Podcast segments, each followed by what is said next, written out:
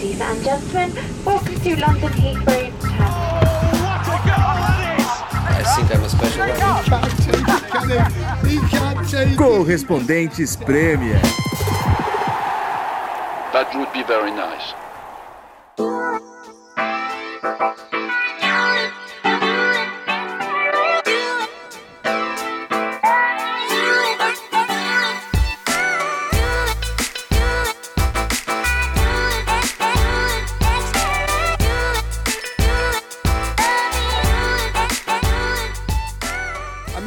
Ouvintes do podcast, falamos direto aqui da Inglaterra. Infelizmente não no pub, cada um em seu cantinho, porque o trabalho nos leva para cidades diferentes do país em semana de tempestade aqui na Inglaterra e muitos poucos jogos. Renato Senise em Leeds, é isso, Senise? Sim, voltei de Liverpool hoje, estava em Manchester ontem, fui para Liverpool hoje de manhã e à noite cheguei em Leeds para a gravação do podcast. Ulisses Neto ali na gloriosa Manchester, em um belo hotel, pelo que a gente vê aqui na, na imagem do Skype, hein? Opa, tô aqui na capital do norte. Vim passar frio aqui. Ah, em determinado momento do dia eu não resisti, entrei numa unículo e comprei cirola e, e segunda pele, porque tá muito frio nesse lugar. ó. Mas enfim, o hotel recomendo também, muito bom hotel. Era, um, era a bolsa de valores aqui, aí transformaram num hotel da Stock, Stock Exchange. Esse cara é muito chique. É um prazer É. ter você aqui no podcast. Opa, tomando esque- um escão ainda, ó. ó, ó, ó, ó. Esqueçam a recomendação do Ulisses que 90% das pessoas não vão ter dinheiro para pagar essa Mentira, diária. é nada, a gente, é por nada. exemplo, não chega nem perto desse hotel, só o Ulisses que consegue. A gente não passa nem na porta. Não, não é verdade não. É- é- Man- Manchester, uma das vantagens do norte da Inglaterra é que é muito mais barato do que Londres, né? Se fosse um hotel desse em Londres não daria pra pagar, mas aqui em Manchester tá no budget de todo mundo. De todo mundo desse podcast, né? Evidentemente. É, Ulisses Neto que lançou um novo podcast, aliás, Londres Real, muito legal, eu recomendo, patrocinado por Havaianas Chinelinho. Pô, obrigado pela moral, João. É um podcast Londres Real mesmo. Eu até convido todo mundo pra ouvir histórias aqui da, da Inglaterra, a partir da perspectiva, da minha perspectiva, né? O sujeito que já mora aqui há um tempão. Tô curtindo, tô curtindo. E Obrigado, valeu. Nathalie Gedra, eu tô no leste de Londres, a Nathalie no noroeste. É, é- é isso, né? É, noroeste de Londres. Acordei em Manchester, peguei o trem que atrasou e estou no noroeste de Londres agora. É porque hoje todos os trens atrasaram, né, por causa da tempestade. A gente vai falar dela, mas o Renato estava indo para Liverpool, o trem dele atrasou, tava o caos a estação. é, eu tava voltando para Londres também a mesma coisa, então. Já que você citou isso de pegar o trem pra ir pra Londres, fazia muito tempo que eu não vinha pra cá. Assim, muito tempo, alguns meses, né? Mas pra gente é muito tempo. É, E eu não tinha visto que não era mais Virgin. Então agora o banheiro não conversa mais com a gente, pô. Acabou aquela, falatório todo. Frustrante. É, Pô. pois é. É a Avante agora. Os, os É. trens são iguais, né? Só o banheiro que não fala mais. Só o Conven- banheiro co- fica quietinho. Convenhamos, a Virgin não vai deixar saudade nenhuma, né? Nenhuma, nenhuma. Mas a Avante, eu fui olhar, curioso que sou, é, é uma empresa da Trenitalia, né? Ou seja, já já vai começar a dar ruim também nesse serviço. Olha, por, por- por- enquanto não deu e eu vou te falar que eu tive algumas experiências na Treino Itália e sempre boas, boas? assim. Nunca, nunca tive É. problemas lá. Nada comparado com a Virgin, que era problema A toda Avante semana. era pior. É, e justiça, justiça seja feita, meu trem também saiu no horário certinho hoje. Legal, hein? A Nathalie, então, não terá mais a oportunidade de ser a voz do banheiro do trem. Era a campanha Vou que eu deixar. fazia aqui no podcast. Vou deixar a sugestão pra Avante, né? De repente eles mudam de ideia, pô. Já me voluntario aqui. É, E, e Nathalie, você tá, você esteve lá no norte da Inglaterra, né? Porque eh, a Premier League fez a pausa de inverno, né? Então por isso reduziu os jogos. Só era para ser quatro, né? Partidas É. nessa, nesse fim de semana. É, acabaram sendo três. A Nathalie vai contar isso já já. Mas eu e a Nathalie acabamos também fazendo uma espécie de winter break, aproveitando essa, É. essa pausa da Premier League, né? Eu fiquei fora dessa rodada, como eram quatro jogos, e a Nathalie vai ficar fora da próxima, igualzinho Sim. os, os clubes da Premier League, né? Nathalie vai correr a maratona lá em Barcelona com o Meia Senise. maratona. Meia maratona, hein? Meia. Tem 21 quilômetros de diferença, pelo amor de Deus, tá? Qual que é a meta, Nathalie? Conta pra gente aí a meta. Ai, não sei, eu tô, tô um pouco, sei lá, minha meta é fazer a meia no pace 6, mais próximo disso, que tá 2 horas e 7. E daí seria já abaixo da minha outra meia. Mas o Renato Senise, que é o- a primeira meia dele, ele vai voar. Tá, tá, tá treinando bem, correndo rápido, né? Vou- minha, minha intenção é pegar pódio. Olha aí, hein? Se- semana passada ele nem tomou um pint lá na nossa gravação no pub em É, Caminhão. exato. Eu tô me preparando, tô me preparando. Falei, você começa a se preparar uma semana antes, acho que vai adiantar. Não, não, não. Foram, foi um mês de preparação. Ah, o nosso, que esse legal. metabolismo Nossos- masculino, né? O cara vai lá, pre- prepara um mês e meio, tá voando. E vai, né? É. O nosso especialista, especialista desses, desses assuntos é o nosso grande amigo Bruno Vicari, né? Esse Ah, é dia. verdade. Até É. Iron Man já fez, se não me engano, né? Sim, ele fez uma prova de triatlo nesse fim de semana. Estamos É. um pouco distante dessas metas, tá? Estamos bem realidade felizes já de completar 21 quilômetros na semana que vem em Barcelona. É, aí é que tá. Eu fico olhando esses caras e falo, pô, eu cresci com esse cara aí. Cresci é exagero, mas conheci ele, ele era moleque. E o cara faz isso até hoje, eu com essa idade não consigo nem correr da chuva aqui. É, eu fiz alguma coisa errada da minha vida, né? Ó, mas antes da gente começar a falar dos jogos do fim de semana, eu queria é, destacar uma manchete do, do fim de semana também, que eu achei bem curiosa. É, dois jogadores do Liverpool foram pais, né? Não, não sei se vocês lá. acompanharam.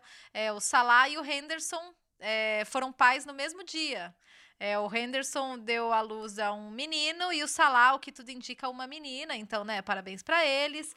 O, É. o Henderson deu a luz, então? É, Ah! que isso, hein? Pô, Pô, também tava. tá bem o Henderson, tá realmente Não, polivalente. Joga tudo. bem, dá luz. O cara tá, tá voando essa temporada. A né? esposa do Henderson. Parabéns às duas esposas que carregam durante 40 semanas. Nesse caso, na verdade, foram 39 semanas. É, e por que eu tô falando isso? Porque 39 semanas atrás, é, o Liverpool eliminava o Barcelona da Champions League. Por uma grande coincidência. Ah, e então daí, foi, foi naquela noite, Exatamente. Então, concebidos. 39 semanas depois da eliminação do, do Liverpool, da- do Barcelona pro Liverpool, os dois Comemoração. foram O filho, Exato. filho do, do Henderson vai chamar Origi. É, exato, exatamente. Essa é a E o do piada Salah que tá vai chamar Trent. Lembrando que o Salah não jogou, ele tava machucado, né? Então ele- ele tava descansado. O Henderson jogou e jogou bem. Então o Henderson realmente merece destaque nessa temporada. É, cara. E, pô, é, eu tava no, no sábado, né? Eu tava no, sem, sem jogo de Premier League, mas eu fui num jogo de brasileiros, cara. Aqui na, em Londres. E vocês estavam falando de atleta e tal, né? Eu falei, pô, de repente eu chego lá, na próxima eu jogo uma bolinha lá também com os caras, né? Cheguei lá, mano, sem chance. Altíssima qualidade. É uma liga amadora de brasileiros aqui na, no, na área de brasileiros ali no Kilburn, ali que tem perto de Wembley, né? Pertinho do estádio de Wembley. E, pô, eles organizaram uma liga com 14 times brasileiros, todo mundo com camisa, é, patrocínio de churrascaria, de açougue, de motoboy. É, muito legal ver, cara, a, organização e, e o que isso faz para a comunidade brasileira também. Uma reportagem que eu vou editar essa semana para a SPN Brasil, mas já dou essa palhinha aqui, porque é uma. Foi muito legal viver isso, porque a gente sente falta né, dessa coisa de futebol, churrasco aqui, e eles estão fazendo justamente isso, juntam todo mundo, mas vão as famílias assistir, eles alugaram uma área ali que é o, o cafezinho do, do, do local, né? Mas eles, eles alugaram, então em vez de vender ali os fish and chips e tal, é, eles tomam conta e vende coxinha, vende guaraná, Ah, legal. vende brigadeiro, bolo de cenoura, botam música brasileira. Bem interessante, cara. A gente conta mais sobre isso depois. Mas então esse foi, esse foi meu, meu futebol do fim de semana. Enquanto isso, Eu não Nathalie- jogo bola, mas eu, mas eu iria pela coxinha. Pô, Com eu certeza, recomendo. seria um- Tava muito boa. Mas, mas a Nathalie viu outros brasileiros brilhando, né, no sábado, Nathalie, não é isso? Sim, vi. É, tava no Gurison Park. É, do Bernard, é, exato. Bernard e Richarlison marcaram, né? E o Calvert-Lewin também. E tem umas coisas legais pra gente destacar dessa, dessa partida e do Everton, principalmente. Porque eu tava conversando com torcedores, entrevistei muitos torcedores. Tô preparando uma matéria também sobre o Everton. É, entrevistei muitos torcedores sobre esse momento do Everton, é, com estádio novo já aprovado, com é, um treinador do porte do Ancelotti, o Everton subindo na, na classificação. Agora o Everton é sétimo, né, na tabela de classificação.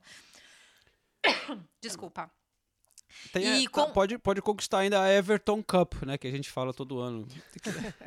que é a sexta colocação. Inclusive, eles deixaram bem claro que essa, esse é o objetivo agora. E é muito engraçado pensar que o Everton chegou a estar na zona de rebaixamento. Essa Premier League tá muito, tá muito louca nesse sentido, né? Você ganha dois jogos, você, você já sobe um monte de posição na tabela, você perde dois, você já cai para a zona de, de rebaixamento. Mas o Everton com o Ancelotti foram 10 jogos agora, né? É, seis vitórias, dois empates e só duas derrotas. É, então, o- o- os torcedores estão muito empolgados é, com, com o desempenho da equipe e com as pretensões do clube. Inclusive, quando você conversa com eles, eles querem Europa League e eles querem que o Everton, assim, a, a médio prazo, volte a ser é, um dos times grandes. Eu até conversei com, com um torcedor mais velho e ele falou: Ah, é, você é muito nova para lembrar, mas nos anos 80 nós éramos é, um dos maiores times da, um dos times mais competitivos da Inglaterra e é isso que a gente quer voltar a ser. Então a- as ambições são muito altas, eles estão muito confiantes. É, o, o- no, no segundo tempo o Everton melhorou de rendimento do meio para o fim. É, o primeiro tempo eu tinha achado até razoável, até achei que o Everton jogou bem. Aí depois eu vi a entrevista do Ancelotti, ele é muito exigente. Ele, não jogamos bem por 60 minutos. Eu falei, nossa senhora. e, e outro destaque é o Calvert-Lewin, né? Seis gols em nove jogos com o Ancelotti. É, e ele tá formando uma parceria com o Richarlison muito produtiva, os dois se entendem muito bem em campo e fora dele também, o Calvert-Lewin mesmo falou que os dois se dão muito bem. É, e o Ancelotti elogiou muito o Richarlison em várias entrevistas que eu acompanhei, é, falando do talento dele e que ele já é um grande jogador, que o Calvert-Lewin é um atleta jovem que ainda vai se desenvolver e pode se to- tornar um jogador top, mas o Richarlison já é um grande jogador. Então, e, e no primeiro tempo ele, pra falar a verdade, estava um pouco apagado. O Bernard estava bem melhor. E daí, só que no segundo tempo, o Richarlison fez, fez uma bela jogada num momento muito importante, porque o Palace já tinha colocado uma bola na trave. Então, então os dois brasileiros fizeram um, um, um belo. um- tiveram um belo sábado. é. Até conversei com o Bernard depois, mas daqui a pouco a gente chama. E daí eu queria também chamar uma curiosidade, né? Depois do jogo, é, queria conversar com o Richarlison para saber a história do Barcelona, né? Porque no final da janela de janeiro, a Sky Sports aqui deu que o Barcelona faria uma, teria feito uma proposta de 85 milhões de libras, que pensando de uma forma mais lógica, não fazia muito sentido, né? Porque o Barcelona no mercado não se movimentou dessa forma e, é, e, teoricamente não tinha esse dinheiro em caixa. É, daí cheguei lá no post-match, falei com o assessor do Everton, ah, quem você quer? Eu falei, eu quero o Richarlison. Aí ele, você aceitaria o Bernard? Eu falei, sim, mas eu queria mesmo o Richarlison. Aí ele falou, tá, mas se, se eu trouxer o Bernard, tudo bem. Eu, olha, tudo bem, mas seria incrível se você trouxesse o Richarlison. Aí ele falou, o que, que você quer perguntar pra ele? Aí eu falei, o que, que você não quer que eu pergunte pra ele? Aí ele falou, é, eu não queria que você falasse de Barcelona. Aí eu falei, olha, eu, eu queria o Richarlison principalmente para esclarecer essa situação. Aí ele falou: é, a gente não quer ficar alimentando essa história porque não é verdadeira. É, a gente não recebeu a proposta, então a gente não quer ficar alimentando essa, essa, essa notícia falsa de que o Richarlison teria recebido essa proposta. Ele falou com o Daily Mail, que é um, um tabloide daqui, e que e ele falou que a proposta não, não era real. Então a gente não quer levar isso adiante. Tanto é que eles me levaram o Bernard para para entrevistar. Então, fica esse Mas a registro. informação ele te deu, né? Então, pelo menos, né? É falsa a notícia. né? Exatamente. Aí. É. Então fica aí o registro. Mas o, o, o Richarlison realmente tá, tá muito bem, né, cara? E, e a jogada do gol dele lembrou no jogo anterior, que ele puxou uma jogada parecida, né, de contra-ataque, ele sozinho, correndo o campo inteiro quase, né? E só que no, no jogo anterior aí ele cruzou e aí foi gol do Walcott, se não me engano, né? Do Walcott, isso. É, e, e nessa ele foi sozinho e, e meteu o gol, mas tinha um quatro jogadores ali em tentando pegar ele em volta dele, mas ele, ele é muito rápido, né? E, e tá funcionando bem nessa. Eu achei interessante que o Ancelotti, nessas entrevistas que a Nathalie citou, falou que ele tá tentando, tipo, não dar muita responsabilidade defensiva pro Richarlison, para ele ficar mais é, livre para atacar, para ser ágil nesses contra-ataques, não se cansar muito na defesa e tal. E porque ele se preocupava muito em, em marcar, voltar, tentar tirar a bola, né? Então, pelo jeito, tá, tá funcionando essa tática do, do Ancelotti. É, e chama a atenção do Richardson também, ele tem nove gols já na Premier League e ele nunca foi um artilheiro, né? Ele aprendeu a fazer gols, de cabeça principalmente. Agora, ele tem feito muito gol importante, né? Não é só fazer gol. Porque às vezes o atacante faz gol quando tá 3x0, ou quando tá 4x0, quando tá 2x0. Não, mas ele tem feito gols que em momentos que ou o Everton tá empatando ou o Everton tá perdendo. Contra o Crystal Palace, como a Nathalie falou, era o momento que o Crystal Palace estava até melhor que o Everton. O Richardson vai lá, puxa o contra-ataque, faz tudo sozinho e faz o gol. Então, é, ele está sendo importantíssimo. Todo mundo falando do Calvert-Lewin, né? A, a, imprensa inglesa já falando que o Calvert-Lewin talvez vai estar tá na, na Euro, porque o Harry Kane está machucado, o Rashford ninguém sabe as condições. Então, a imprensa inglesa já dando muito destaque para o Calvert-Lewin, mas o cara do Everton é o Richardson, sem dúvida nenhuma, né? E ah, gol... O Richarlison é brasileiro, né? Gol... é, então, exatamente. exatamente. Gol, do Richarlison e, e Bernard, e aí eu, eu até vi no, pelo Twitter do nosso companheiro Fred Caldeira, que tá, tá soltinho por aí, de férias, rodando o continente, mas ele pegou um, um, um fato engraçado que vocês sabem quem, qual foi a última dupla brasileira a marcar assim os dois no mesmo jogo em Goodson Park? É, eu vi isso daí, mas tem uma controvérsia nessa história, hein? Porque é a última a marcar em jogos oficiais, na verdade. Ah, tá. Porque teve um amistoso aí da seleção que teve gol dos caras antes. Mas enfim, continua sem querer ter estragado a tua trivia aí. Não, tudo bem, você tá bem tá informado. Pelé e Garrincha. Pelé e Garrincha. Ah, Bernardo e Richarlison são muito melhores. Copa do Mundo de 66. teve jogo lá contra a Bulgária. Nossa, legal, legal, legal essa, Estatística, gostei, é gostei boa, né? dessa, desse É, porque o Brasil jogou em Liverpool, né? Na, na Copa de 66, né? É, então. E... Eu te... Tenho mais uma aqui, mais uma estatística aí nesse jogo que eu achei legal também que eu vi.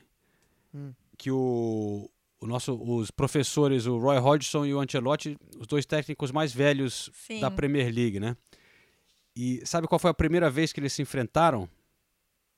Ah, eu ouvi isso na transmissão. Putz, agora eu não lembro. 1996. Inter de Milão contra Parma. 24 anos atrás, é isso? É. 24 anos atrás. Oh, professor Ancelotti cheio de energia, viu?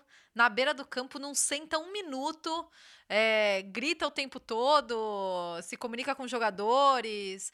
Inclusive, na, na nessa partida te, teve aquela situação bem peculiar, né? Da substituição é, vou até pegar o nome do jogador aqui certinho, porque ele chamou o jogador e o jogador não estava pronto, porque ele estava sem um meião, o Cid B. Foi, foi exatamente, B. foi o Cid B. Hum. E o Cid B não estava pronto, ele teve que voltar pro vestiário é, para pegar o meião e o Cancelotti ficou puto, é, ficou xingando. O detalhe é que ele tava com um meião, né? É, e, gente, o outro, assim, o outro pé né? não. Então vai entender o que aconteceu com ele pra ele não estar tá com um meião. E só pra, só pra completar a história que o Senise falou do Calvert-Lewin, né, a, empresa, a imprensa aqui fica doidona, eu já até falei aqui no podcast um tempo, um tempo atrás, quando eu trabalhava na 442, a gente peraí, fez um peraí. especial. Oi, fala aí. Você, você gravou com ele na casa da avó dele, quando ele tinha 12 anos? Não, assim? não. não. foi no clube mesmo, foi lá no ah, CT. Tá. É, eu tava, gravei com ele na época que ele tava, tá, já tava no Everton. E era um, um, quadro legal da 442 que chamava My Story. Então o atleta conta a história dele desde o primeiro dia. Poderia ter sido na casa da avó dele, que seria legal. Mas uma das curiosidades foi que ele falou na entrevista que ele é torcedor fanático do, do Sheffield United, que ele é Blade. Ele e a família inteira dele. Que ele começou lá, né? Ele é de lá.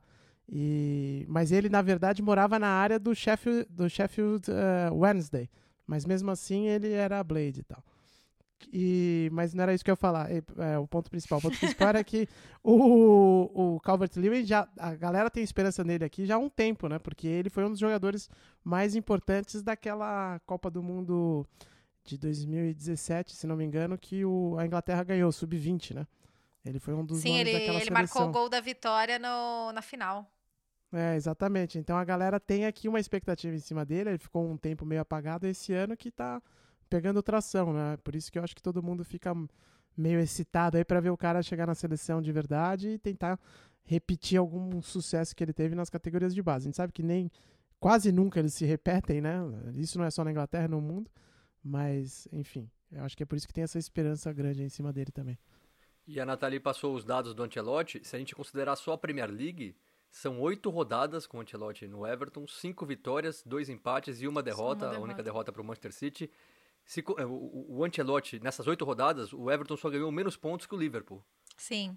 Então aí a gente tem uma ideia de como o Ancelotti realmente mudou a temporada do, do, do Everton. O Marco Silva, os últimos 11 jogos dele, ele perdeu oito. Depois que ele saiu, já são on- 11 jogos de Premier League, contando também o, o Duncan Ferguson, né, que ficou três jogos como interino. E, e o Ancelotti já conseguiu mais vitórias do que, o, do que o Marco Silva na temporada inteira, né? Ah, falando de Ancelotti, então eu vou chamar o Bernard, porque eu perguntei para ele sobre a metodologia, né? Como que tem sido trabalhar com o Ancelotti, e ele falou umas coisas que me surpreenderam bastante. Foi, foi bem legal. Vamos ouvir o Bernard falando sobre o Ancelotti e sobre briga na Europa League. Quando a gente tem um treinador da importância do Carlo Ancelotti chegando na Premier League, a gente sempre fica muito curioso para saber como, é- como ele trabalha, como que é conviver com ele. Então eu queria que você falasse como que tem sido trabalhar com ele, que tipo de impacto você acha que ele já teve nessas, nessas rodadas que ele já está por aqui. É uma pessoa que tem um respeito muito grande, né?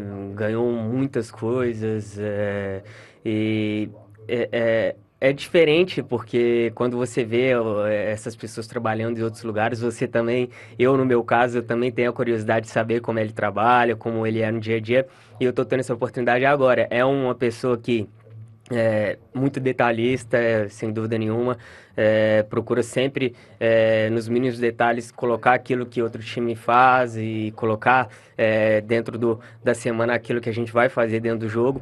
Uma pessoa que brinca bastante também, tá sempre brincando com a gente, sempre soltando algumas piadas. Então, é, acho que é importante para dar uma, uma tranquilizada também, porque querendo ou não, é um Ancelotti.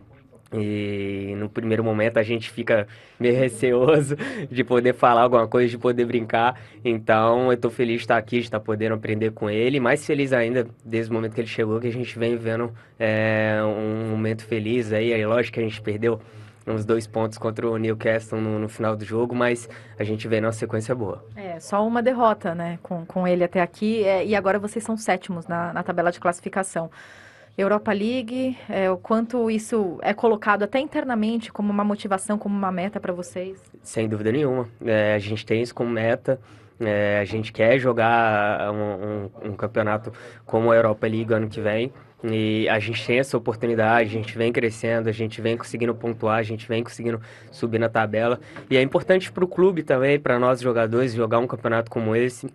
Então, a meta nossa agora é, sim, jogar a Europa League, mas cada vez mais subindo dentro da tabela. A oportunidade vem aparecendo, a gente vem conseguindo as vitórias. Então, é continuar fazendo o nosso trabalho para que a gente possa conseguir esse objetivo. Bom, tá aí o Bernard e o, o Everton com essas com todas essas pretensões de querer agora conquistar a vaga para a Europa League da próxima temporada e essa próxima sequência que o Everton vai ter vai ser um, um belo teste, olha só. É, quando voltarem da pausa de inverno, enfrentam o Arsenal fora de casa, depois pegam o United no Goodison Park, o Chelsea em Stamford Bridge, e daí enfrentam o Liverpool no Goodison Park, que é o, o jogo em que o Liverpool talvez matematicamente possa ser campeão caso o Manchester City tropece. Então vão ter na sequência Arsenal, United, Chelsea e Liverpool. Vai decidir realmente o- o- as pretensões do Everton. É. Agora, a gente tá falando do destaque do Pretensões Everton. muita gente tem, né? É, isso que é o negócio aqui na Inglaterra. Tem, tem- né? Tem- Não, tem- então, exa- por, isso, por isso que eu tô falando, velho. Tá todo mundo falando, ah, Europa League, Europa League, vai depender desses quatro resultados aí. Se você conseguir duas vitórias, eh, talvez chegue. Mas se perder quatro, perder três, acho difícil conseguir brigar. E a gente Até falado... do- porque hoje quem é o quinto colocado é o Sheffield United. É, é o grande concorrente. Mas É. só, só, pra, só pra encerrar o Everton, a gente tem falado dos destaques, mas eu vou falar de novo do Pickford. Ele errou, Aham. foi, uma, foi falha dele, depois ele fez uma baita defesa no, no, no lance do BNTQ, mas impressionante como o Pickford caiu depois da, da, da Copa do Mundo, que ele foi tão, tão elogiado no mundo inteiro. O Southgate estava lá, inclusive. Impressionante como o Southgate está em todos os jogos possíveis e imagináveis também de Premier League. Mas o Pickford caiu muito. E eu, hoje eu fui para Liverpool justamente para entrevistar o Alisson e o Adrian, do Liverpool.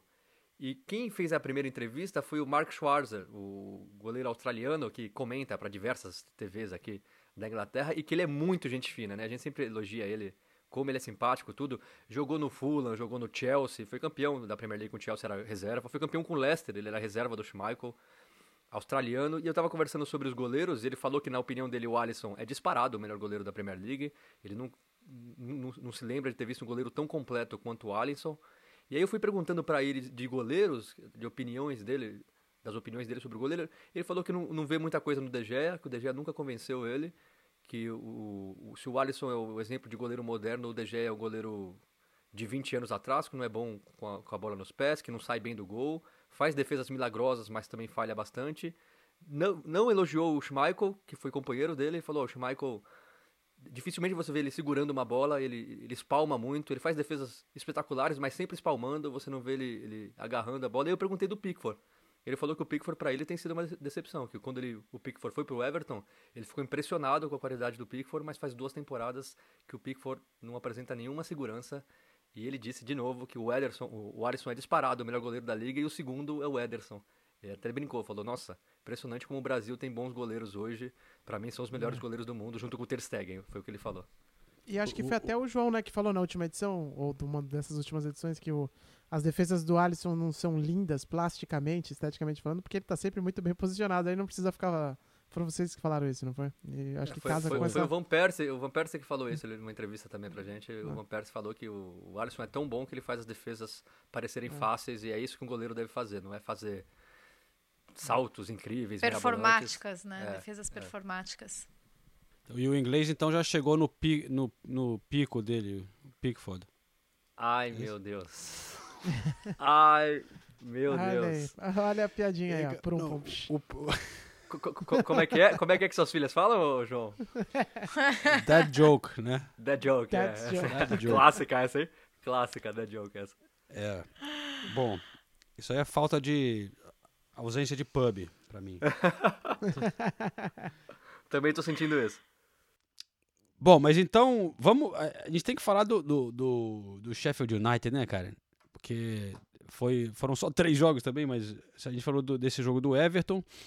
É, o, o outro foi Brighton e Watford, ali os dois brigando pelo para não cair para a zona de rebaixamento. Nossa, inacreditável acontecer o Brighton e Watford. É. é? Nossa. O Watford ganhando. É a, a, disputa mais legal nessa final de temporada vai ser contra o rebaixamento. É, é não, São sete, oito times lutando ponto a ponto. O Crystal Palace que parecia que estava livre. Acho que ganhou quatro pontos dos últimos 21 possíveis, então já está com risco de rebaixamento. O Brighton, que começou bem, já está com risco de rebaixamento. O Brighton é muito engraçado, é. né? Só, um, só um parênteses, o Palace não vence a oito jogos. Oito jogos, exato. É, em todas as competições. Então, o, o, o Brighton, o Chris Hunter foi mandado embora, chegou o, o, o Potter, muito elogiado, colocando o time para frente e tudo. Acho que na sétima, oitava rodada, o Brighton aumentou o vínculo dele, estendeu o contrato uhum. até 2023, sei que lá, e agora perdendo um jogo atrás do outro. E o Brighton tava perdendo pro Watford. O Brighton Wat... chegou a ser oitavo em chegou, 2 exato. de novembro. É, e agora tá em queda livre. E o, o Watford tava ganhando com a vitória. O Watford saía da zona do rebaixamento jogando bem, principalmente no primeiro tempo, e aí o Watford faz um gol contra, mas um daqueles gols contra que, assim, é difícil entender o que o jogador quis fazer. E aí o Brighton conseguiu o empate, que salvou o Brighton, se mantém fora da zona do rebaixamento, e o Watford continua na zona do rebaixamento. Mas vai tá, assim, tá emocionante essa, essa disputa. E o Bournemouth que estava conseguindo um ótimo resultado contra o Sheffield, mas tomou a virada, o Sheffield subiu para quinto, como a gente estava falando. É, só um né, dado do Watford, antes da gente ir para o Sheffield United. O Watford, eu achei bizarro isso. É, seis gols contra. O Watford marcou seis gols contra desde o começo da temporada passada. Seis gols contra? Meu Seis! É um dado assustador, gente. Que quanto azar pode ter uma equipe só, né? Mas enfim. E, e o Sheffield United acabou virando para cima do Bournemouth, né? É, o Senise estava falando, eu, eu tem uns dados legais do Sheffield United. Eu simpatizo muito com a equipe. E eu acho demais a, a campanha que o Sheffield United está fazendo, né? Seria a primeira vez na história de 130 anos do clube que eles classifi classificariam para um torneio europeu, né? Então, assim, os, os, os torcedores estão enlouquecidos. É, e as chances do Sheffield United, no começo da temporada, de terminar no top 6, essas coisas de aposta que aqui na Inglaterra, né, divulgam muito, é, chances do Sheffield United terminar no top 6 eram de 100 para 1. Era a mesma chance do Guardiola ir para o Manchester United, da Suíça vencer a Euro 2020 e o Mbappé ir para os Wolves. Caraca! Essa do Mbappé indo pros Wolves é ótima também. Achei maravilhoso isso. Por que será o Wolves, né? Por que, por que tanto time, por que Wolves?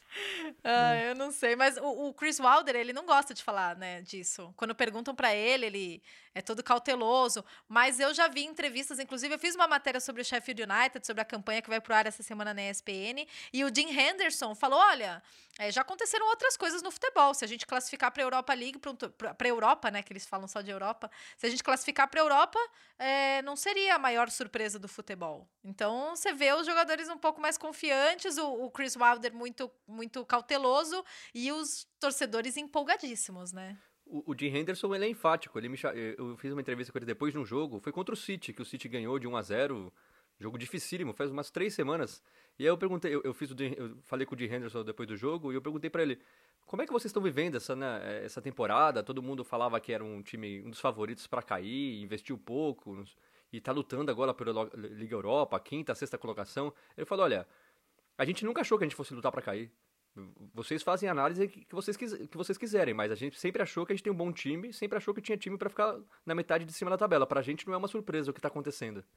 E eu fiquei assim, surpreso positivamente, personalidade, um goleiro jovem, é, emprestado pelo United. ele tá muito bem, né? Tá muito bem e personalidade, ele ficou até meio bravo, falou: "É, vocês falam o que vocês quiserem aí, a gente tem time para lutar, e a gente tá no lugar que a gente merece estar e tem qualidade para estar". Tá. É, o Sheffield United, segunda melhor defesa da Premier League, atrás só do Liverpool. E se você conversa com os torcedores do Sheffield United, o discurso é igualzinho. Não, a gente não tá surpreso, não. A gente já vem jogando muito bem nessas duas últimas temporadas, porque o Sheffield United, quando, quando o Chris, quando o Chris Wilder chegou, eles estavam na terceira divisão, jogando a League One.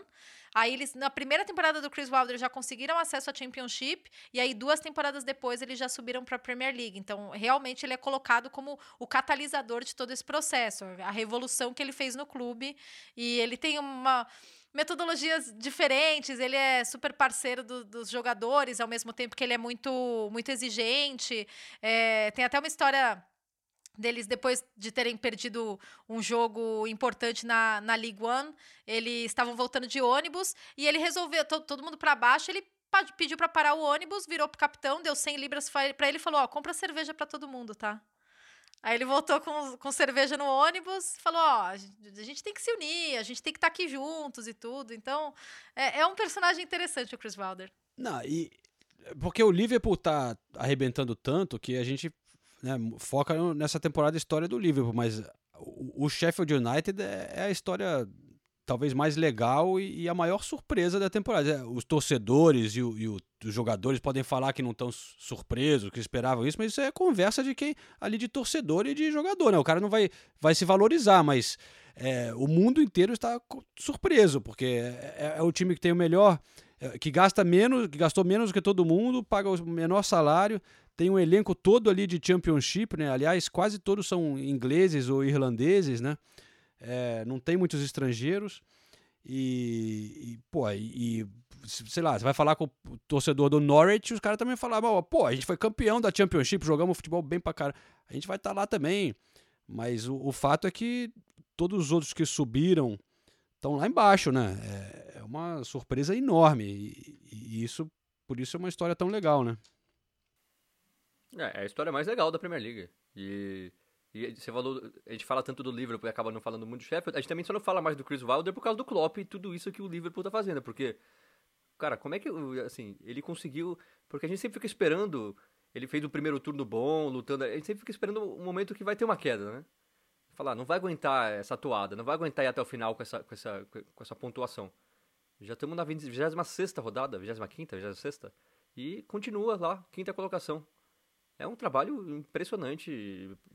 Não digo que é o melhor por causa do Klopp, mas sem dúvida é, é o mesmo nível ali do Klopp e o resto bem abaixo, porque impressionante que ele Ah, conseguiu fazer com esse Se, time. se conseguir ficar em quinto ou, sei lá, vai que classifica para uma Champions ali, quarto, pra mim é um feito assim, só perde para nos últimos na última década assim para o Leicester ser campeão. Não, mas olha, a minha questão é: seria bom para o Sheffield United classificar para a Europa League? Eu acho que essa é uma discussão, Ah. porque, porque, por exemplo, no caso do Burnley, é, o clube está preparado para isso? Ou seria melhor eles terem mais uma temporada de Premier League para se consolidar, para ter estabilidade e depois realmente tentar brigar por essa, por é essa sempre, vaga na é Europa sempre um League? debate aqui na Inglaterra isso, né? E realmente é, é difícil para um time com um elenco pequeno, tal, sem muito Sim. investimento para ir para a Europa League, mas ao mesmo tempo, qual é a pretensão do, do, do- do Sheffield United? Não, não vai crescer tanto assim, né? E, pô, para o, É. para o clube, para o torcedor ter essa aventura de viajar enorme, pela Europa,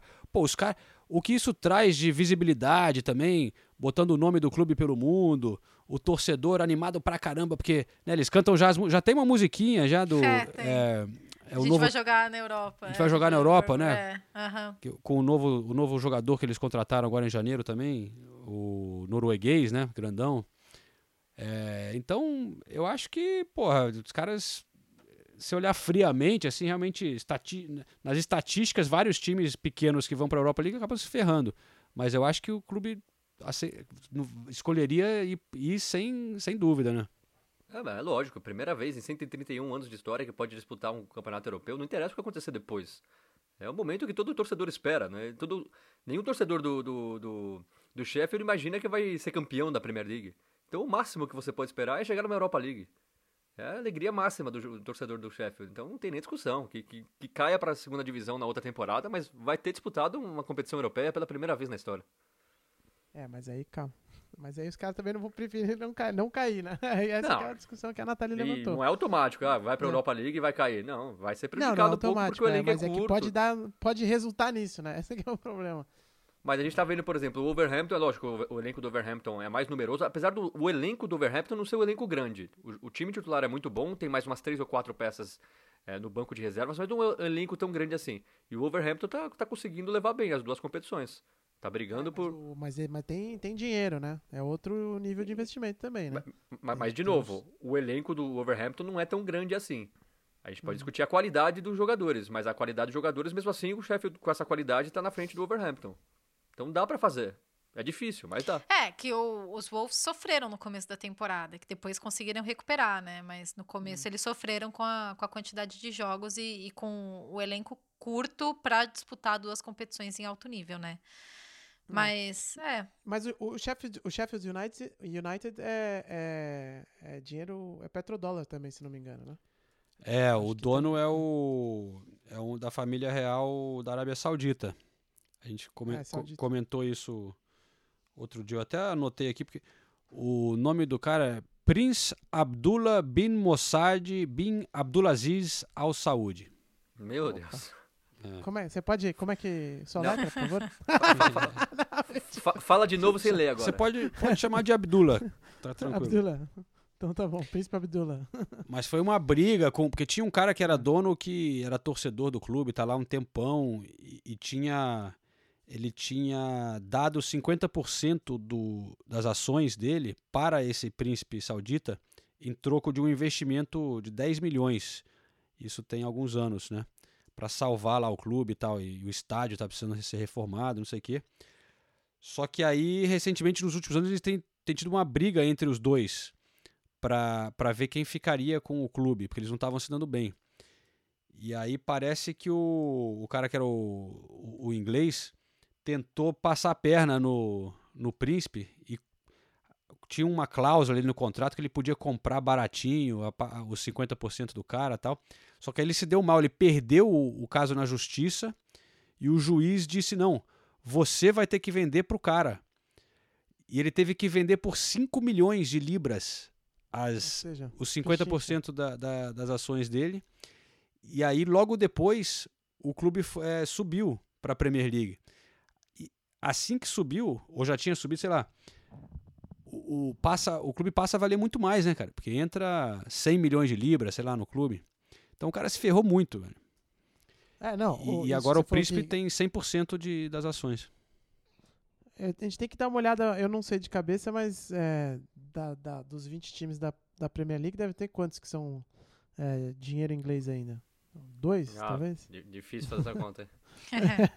Tem que, é, não, é difícil, Ah, é, o, dar uma olhada o, lá. o, Bri- no- o Brighton, eu sei, o Brighton eu sei que é, o Newcastle É. com o Mike Ashley. O né? Brighton é, mas o Brighton também tem um esquema pesado do, do American Express, né? Que Não, mas aí é patrocínio, grana né? Mas é. É. Não, mas não só patrocínio, né? Eles ajudaram a construir o estádio, né? Ajudaram a construir o centro de treinamento e tal. Tem uma, ah, mas aí tem a um gente não tá falando de nenhum, nenhum, nenhum, mas nenhum dinheiro né, que a gente pode questionar. É uma empresa grande e tudo, mas. Não, não, não. Não, eu nem, nem tô questionando nenhum. Tô questionando só o fato do futebol inglês Não. não, ser nada inglês mais, né? Só é, É. jogado na Inglaterra, na verdade. Porque de resto é do mundo, né? Ah, mas deve ter alguns, né? É, acho que tá. O Norwich, talvez. Ué, o Norwich, a Delia Smith é a, a famosa chefe aqui na Inglaterra. É. Aí o Norwich e o Ashley, né? Que é o dono do, do, do Newcastle, né? Que é, Newcastle. talvez, que é talvez o mais odiado de todos. Que é o mais odiado. Acho que os caras preferiam que fosse um. Bom, acho não, né? Eles preferem, tanto que estão falando lá. Talvez Ah, o mas- Burnley, um negócio assim. né? É, enfim. Mas, pô, mas. E, e Ulisses, a história. Você foi. Você tá em Manchester, você foi no tour do, do Manchester City, né? É, Legal até contar pro- casando. É? Desculpa, desculpa, Não, que- desculpa, te cortei. Legal contar pro, pro, pros ouvintes é, essa experiência, né? Porque. É, Não, é um negócio que muita certeza. gente quer fazer quando vem aqui pra Inglaterra. A gente sempre recebe recado sobre ingresso, sobre tour e tal. É, eu até animei pra fazer porque vocês fizeram uma matéria bem legal quando, quando, reina, quando reinaugurou o tour, né? É, você e a Natália fizeram juntos, se não me engano, não foi isso? Foi. E... e Renato também tava lá. Renato também tava lá, então, tá vendo? Só eu que não fui nesse dia, vocês esqueceram de me convidar. Tá, tá atrasado, tá atrasado. É. Mas o até puxando, puxando esse gancho que o João falou da, da, da promoção, né, de, de subir o acesso à, à primeira divisão, como isso impacta os clubes aqui na, na Inglaterra, o tour eh, que eu fiz lá no Manchester City hoje foi interessante porque os caras que, que vão conduzindo ali a história são, são bem engraçados, ficam fazendo piada toda hora e tal, mas tem muita informação, né? E o tour começa com uma projeção 360 graus, contando a história do Manchester City. E aí o cara vira e fala assim: É, dizem que a gente não tem história, né? Mas eu queria deixar uma coisa clara para vocês. O primeiro título de expressão conquistado pela cidade de Manchester foi o Manchester City em 1900, começo do, do século, não me lembro agora exatamente, mas vamos dizer 1908 e tal. Foi uma FA Cup e tal. Então começou a contar toda a história do clube e ele falou: e que fique claro que o Manchester City é o maior time de Manchester, o mais vencedor e é o mais vencedor da região toda, é o maior de Manchester e também pode falar que é o maior de, de Salford também, tá? É, O nosso rival de Salford também é menor, não sei o quê. Tipo, falando do United. Mas nesse vídeo eles falam que a promoção de 99 foi crucial para o que o Manchester City é hoje, né? Porque senão eles não teriam conseguido é, ficar com o estádio que estava sendo construído.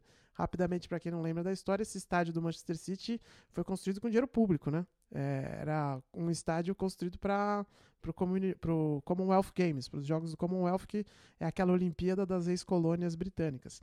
E que o acordo com o governo é que o, o City ficaria com o estádio, mas tinha que estar na primeira divisão para poder pegar um estádio desses, né? E aí foi depois que o City ganhou essa promoção em 99 que, os, que o acordo ficou tranquilo e tal. Eles assumiram o estádio alguns anos depois. E foi porque eles tinham o estádio que o, o pessoal lá de Abu Dhabi fez o investimento, né? O, Sim. O, o Sheikh Mansur. Porque senão também não valeria a pena você comprar um time com um estádio ruim, sem estádio e tal. Então, como, vejam como uma coisa vai levando a outra, né? E é como foi crucial isso que o João falou da promoção para a primeira divisão mudou completamente a história do City. Mas voltando ao tour, é, é, é o que vocês já tinham relatado ali, né? Um negócio bem tecnológico, cheio de graças. E, e, e é interessante porque você entra no, no, no, vestiário do, do Manchester City, no vestiário principal, ele de fato é muito diferente de outros clubes, né? Mesmo que a gente fez lá do, do Arsenal, o do Arsenal é bem interessante e tal, mas o do Manchester City, ele tem um desenho, aquele desenho oval que todo mundo já conhece, é, mas a acústica dentro do, do, do, vestiário é diferente. O lugar onde o Guardiola fica ali para fazer o meio, para fazer o finalzinho da preleção, ele tem uma acústica que reverbera, um eco, que foi desenhado para ser daquele jeito. E realmente, você nem precisa falar muito mais alto para você sentir o negócio. Então os caras pensaram em tudo. O, o, o vestiário dos adversários é todo pintado de cinza, que é uma cor né, que não te estimu- estimula nada e tal. Então é cheio, cheio de, de, de conversa ali. E o que eu achei de interessante que deu para aprender no tour é que um, o Manchester City ainda vai ampliar o estádio mais. Né? Eles acabaram, acabaram não, mas acho que foi ano passado né, que eles terminaram a- aquela ampliação da arquibancada atrás do gol. A outra, o, outro gol vai ampliar também. Eles já têm até as permissões eh, do council, né, da, dos- da, da subprefeitura, vamos dizer assim, para fazer essa obra. E aí vamos, querem transformar o Etihad no segundo maior estádio da Inglaterra. Eh, segundo o pessoal do tour ali, vai começar daqui a dois anos essa obra.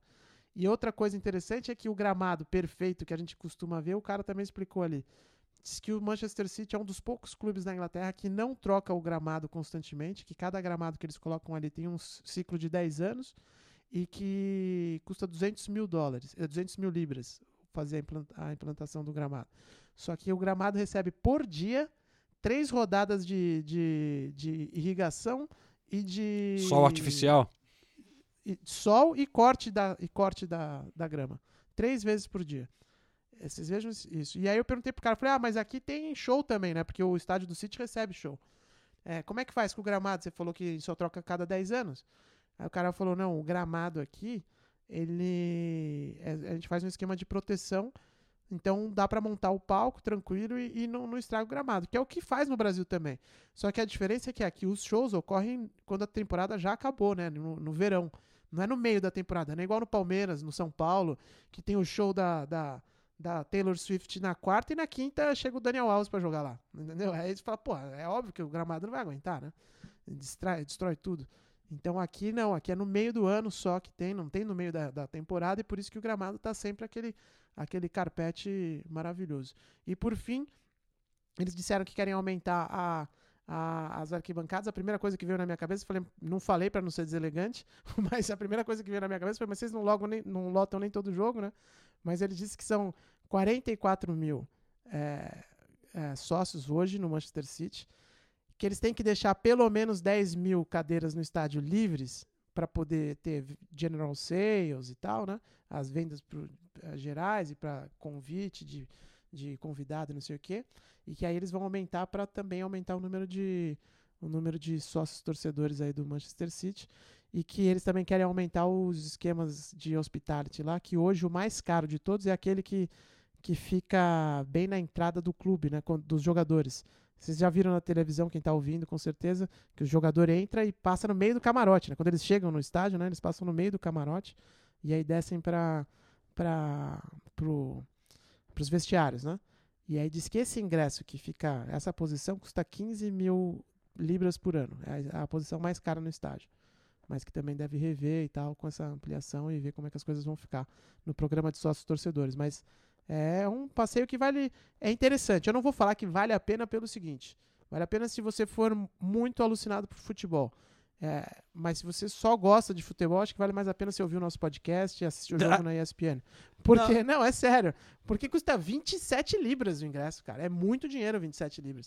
Se você fizer quase vezes 6, que é o que tá a libra no Brasil, quanto que tá isso daí? 30, dá 170 reais, mais ou menos, né? E, e 27 libras na Inglaterra você faz muita coisa. Eu fico bêbado com 27 libras, entendeu? Então, eu não sei. Depende, mas assim, mas é um passeio legal. Mas, Mas- considerando que Mas todos peraí, os ô, museus ô, aqui Ulisses, são de peraí, graça peraí, tal. peraí, peraí. É. Olha o exemplo que você está dando pro nosso ouvinte. Vai- É, é melhor ficar bêbado do que ir visitar Não. um estádio, mano. Não, não, isso foi brincadeira. Mas é com 27 libras dá pra você sair pra jantar, tomar Sim. um negócio, um negócio e, e ainda ficar bêbado. Foi isso que eu quis dizer. Não, Ou não mas- ficar bêbado, mas dá pra você pegar e fazer mas eu- muita coisa com 27 Mas libras. eu acho que a gente tem entendeu? que tomar cuidado com uma coisa também. É, uma coisa é eu, você, Nathalie, Senise, que a gente tem o- o- a sorte, o privilégio, né, de, de visitar esses estádios de graça Sim, sim, com o claro. nosso trabalho quase toda semana. E a gente já viu tudo ali, né? Do que Hum, você. Não, claro. Quando você faz um tour desses, eu concordo com você, é muito caro. É, mas o acesso que você tem é realmente bem legal, né? Você, pô, você ir no vestiário ali do, do Manchester City, você ir nessas áreas VIP, você conhecer o estádio todo. Se você não tem a oportunidade de ir a um jogo, é uma, é uma opção interessante, se você é realmente fãzaço da Premier Claro. League, né? Não, com certeza. e- e- e o do Manchester City, além do tour do estádio, você- só que aí você tem que pagar mais 10 libras, fica Aí 35. tem que pagar, é, pra ir lá na, na casa. Pra fazer o. Você pega um carrinho de golfe ali e você vai até o, o CT, né? Dá, uma, dá um Isso, rolezinho é. no CT pra É. uma parte extra do, do, do tour. É, mas não é sempre que tá liberado. Hoje, quando eu fui, não tava, por exemplo. Mas Ah, é? realmente, se você quiser fazer o combo completo, aí é- são 35 libras. É bem salgado. Eu, Mas é tudo assim. eu o- acho meio exagerado. o, o Emirates é 25. É. Natalio O falou que o Manchester Liverpool é mais United barato, né? Enfield, o Enfield é 20, mas é, é um tour menos é, tecnológico. É. Mas eu achei bem legal. É que eu, eu e Renato Senise, a gente já enriqueceu vários clubes da, da Europa com tours. Fazendo esses tours. Todo lugar que a gente vai, a gente faz. E, e às vezes a gente vê o jogo e faz o tour, né? Eu acho que, de repente, uma boa opção é, é você tentar ir num desses shows, né? No, no verão. Aí você faz um tour ali durante o show você e você vê um showzinho ainda, né? Eu tava É. olhando aqui no, no verão passado, teve Metallica e Spice Girls no, É, eu ia falar, teve é, as Spice. Girls, pô. no Etihad. Spice Girls. Tô- É, não, eu falei aqui, óbvio, é que assim, eu falei pensando com a minha cabeça, eu não pagaria. Mesmo que eu não trabalhasse com futebol, eu não pagaria. Como nunca tinha ido, nunca tinha feito nenhum tour de estádio sem ser a trabalho. Mas é a minha cabeça, é óbvio, né? É que, sei lá, na Inglaterra os museus são todos de graça, entendeu? É nisso que eu tô pensando. Você, fala- você vai na National Gallery e você vai ver é, Van Gogh, Van Dyke, de graça. Pô, eu vou pagar pra ver o estádio, o, o vestiário do Kyle Walker. Van entendeu? Dyke é Pô, legal. hein? Entendeu? Pô, o, o- Tô olhando aqui, eu tava olhando coisa de estádio show, né? Vai ter Guns N' Roses no estádio do Tottenham esse ano. Olha, não sabíamos É, dessa, hein? é. É, tá vendo? Você sabia? Já, já- fomos no show do Guns N' Roses aqui na Inglaterra, só que foi no London Stadium, né? Foi um pouco decepcionante, inclusive, porque Ah, é? o som. Não, não, não, o som tava ruim. O som Ah, é tava, tava ruim, Pô, tava mas- baixo. No estádio do Tottenham deve ser legal, porque eles investiram bastante no, na acústica e tal. É verdade. O, o estádio do Tottenham, a gente tava falando do tour, o estádio do Tottenham hoje é o mais caro de toda a Inglaterra. Um adulto paga 30 libras Que Sério, isso, mano? Tá maluco. pro tour do estádio do Tottenham. E, aliás, uma, uma falha minha, principalmente, o Tottenham é um clube inglês, que é os donos são ingleses, né? Ah, tá aí. Ah, é, óbvio, Daniel- é verdade. Daniel Levy? É, é, é. É, o Daniel Levy é, é o chairman, né? O dono Ah, é. o dono é ENIC Group, É. ENIC International Limited. ENIC significa English National Investment Company. E é, lógico, né? os donos são todos britânicos, então o Tottenham é um time. É, Parece uma ingleses. empresa meio Brexit essa aí, hein? English National, não sei. Mas tudo bem.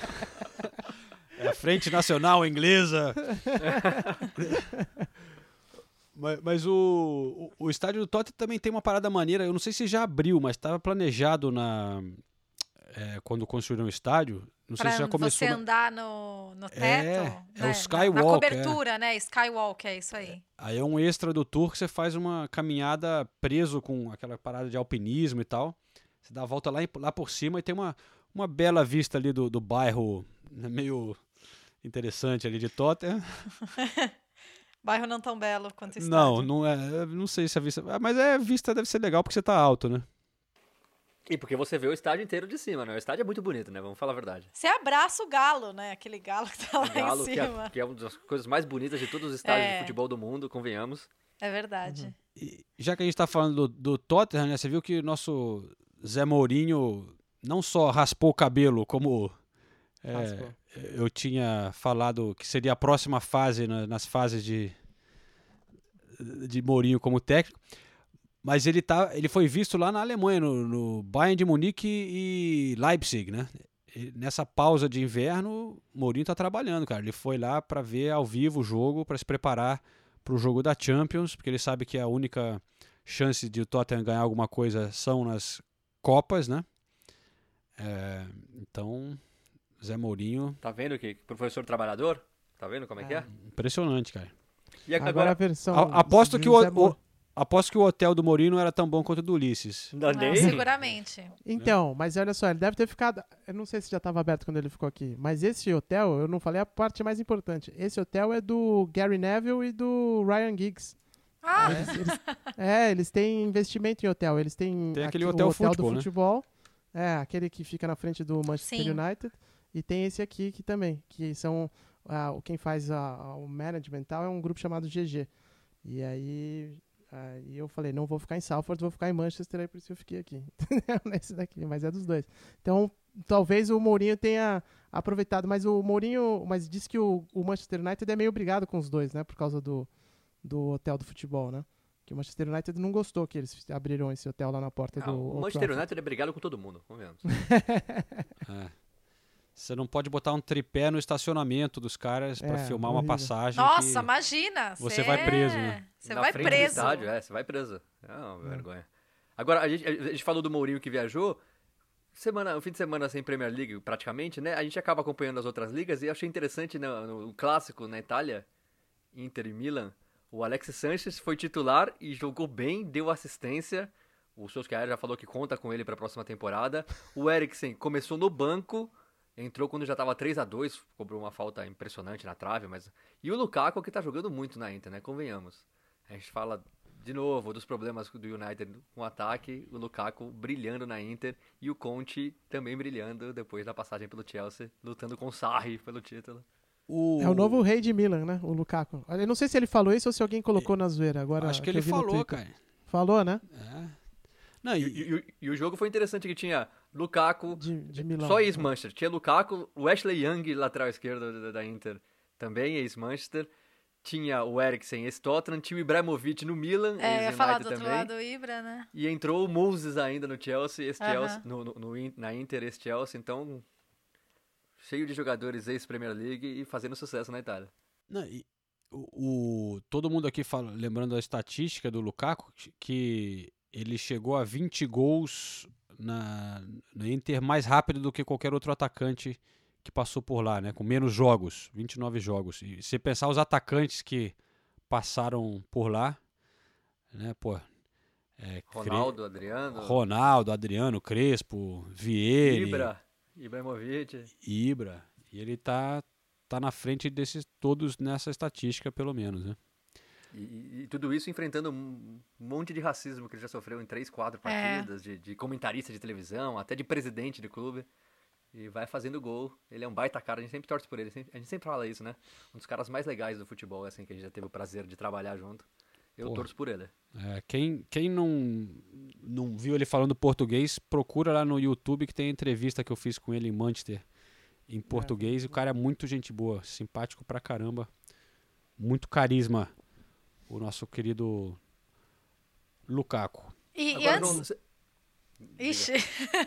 não, eu Todo só ia falar falar. é, não, eu só queria falar que antes da gente encerrar, é, eu queria pegar o palpite. Agora que a briga tá boa, eu queria ouvir o palpite de cada um para os três rebaixados. Nossa E daí, eu queria, e daí eu queria dar um dado do Bournemouth, que eu achei é, interessante. O Bournemouth ainda tem que jogar contra oito de- dos times do top 9. É. E nenhum dos seis últimos colocados. Então não tem mais confronto direto da parte de baixo da tabela. E os últimos jogos da temporada do Bournemouth são contra Wolves, United, City e Everton. Ou seja, vai ter que rolar um milagre lá no Bournemouth, apesar do time não estar na zona de rebaixamento nesse momento. O Bournemouth é 16 mas mas tá, tá complicada a situação para eles. É, mas É, mas como você dizem viu lá no a, Rio Grande do Sul, preteou É. o olho da gateada. É. Mas enfim. o, o, o calendário do West Ham também tá bem feio, cara. Nossa, o Tem- calendário do West Ham tá... Sim. Tem que Dá medo de aqui, ver. ó, é Liverpool e Anfield, aí Southampton, Arsenal, Wolverhampton, Tottenham. Ainda tem esse jogo contra o Manchester City que foi adiado, né? Depois tem Chelsea, Newcastle, pô, cara. É, realmente Não, e uma sequência ruim também, né? De muitos jogos sem ganhar e tal. É complicado mesmo pro, é, pro, mas eu West Ham. E o último jogo pode ser uma briga direta, porque vai ser West Ham e Aston Villa, né? O jogo final. não é Norwich, é Vi- Aston Villa? Aston Villa. Aston é Villa. West Ham e Aston Villa no, no London Stadium. Putz, é realmente. Bom, qual- palpites então Pra quem vai cair? Fora o Norwich, né? Pra mim é Norwich, Watford e Bournemouth. É, o Norwich meio que já foi, né? Vamos dizer. Bom, se bem, se bem que talvez seja uma previsão antecipada, né? Porque não é tanto, tão longe assim da zona de saída. Eu, Oito eu, pontos precisaria mais ou menos. Eu vou apostar Norwich, Bournemouth e West Ham. Eita. É, acho que o West Ham vai cair, cara. Tá Eu- feia a coisa. Eu vou apostar Norwich, Brighton e West Ham. Tá, eu vou apostar, eu vou apostar só em time menos expressão. E não que o Aston Villa tenha menos expressão, mas é um, pela tradição e tudo, mas considerando que su- subiu aí recentemente, então eu vou de Bournemouth, Aston Villa e Norwich. Tá certo, pelo menos cada um teve um. Todos né? diferentes, é. É, ninguém vai acertar, mas a gente nunca acerta nada. então vai cair o Tottenham, o Arsenal e o United. A gente não vai acertar nenhum. E só para encerrar também, a gente tá falando da briga contra o rebaixamento, mas a briga para subir na segunda na, na, na Championship tá demais, né? A Championship essa temporada tá muito legal. O West Brom conseguiu vencer, abriu quatro pontos pro Leeds, que mais uma vez vai vacilando no final. O Leeds perdeu e tá com 55 pontos, todo mundo chegando no Leeds já. E o Brentford, que, como eu já disse alguns episódios atrás, vai se despedindo do Griffin Park, um dos estádios mais legais aqui da Inglaterra, ganhou em casa 3 a 2 já é o quinto colocado, 53 pontos. O Fulham ganhou fora de casa, 1 a 0 O Mitrovic chegou a 20 gols na Championship, o Mitrovic não para de fazer gol. E tá muito legal a disputa, o West, West Brom com 59, Leeds com 55, Fulham com 55, Nottingham Forest, outro time tradicionalíssimo, com 54, Brentford com 53 e o Preston North End com 50. Esses são os seis que. Dois, os dois primeiros promoção direta, os outros quatro pro playoffs. Aí tem o Bristol City com 50, que tá em sétimo, o Cardiff, que tá com 46. A briga tá muito legal de ver. E o, o Bielsa, mais uma vez, sendo questionado aqui, principalmente Exato. porque, porque não tem psicólogo no Leeds. Todo mundo É. acha. Já chegou-se à conclusão que o problema do Leeds é psicológico. E todo mundo fala, por que, que não tem o psicólogo? Por que, que não tem psicólogo? E a resposta é, o psicólogo é o Bielsa. O Bielsa que cuida de tudo e confiem nele. Vamos ver o que, que vai dar. E Caramba. já que a gente citou o West Brom no topo da tabela, é, vale destacar que tem um brasileiro lá, o Matheus Pereira, que tem jogado muito Arrebentando. bem, né? Arrebentando na, na Championship. É, se eu não me engano, ele foi suspenso agora por uns jogos que ele, sei lá, brigou com alguém no jogo e tal, mas ele, tem sido muito elogiado o, o Matheus Pereira, cara que vale, vale a gente mencionar aqui também. É o rei das assistências. Eu não, lem- eu não lembro mais de cabeça É. quantas ele tem, mas ele era o líder de assistências da Championship. E o, o Reading comprou um brasileiro nessa janela também, né? É do. Lá da sua terra, o, Ulisses, do seu time. São Paulo? Do São Paulo é, é Felipe Aruana, uma coisa assim. Como é que é? Ah, cara, vou te falar Conhece, eu não? real, nem, nem, nem acompanhei essa transação aí, cara. Não é sabia, o não. Araru, Araruna. Ah, foi o Araruna. Araruna? Araruna. É, não sabia que ele tava aqui na Inglaterra, não. E, o Matheus Pereira tem 11 assistências, viu? É, é o líder em assistências da Championship, ao lado do Niklas Eliasson, do, do Bristol, Bristol City. Legal, legal. A gente vamos tentar fazer mais na frente, né, um, um episódio com mais informações sobre a Championship, que é, é bem legal de acompanhar também. Mas a gente fica devendo para uma outra hora, então. Beleza, pessoal? Beleza. Beleza. É isso então, né? Semana que vem assim. vai, semana que vem também não vai ter pub não, pelo jeito, né?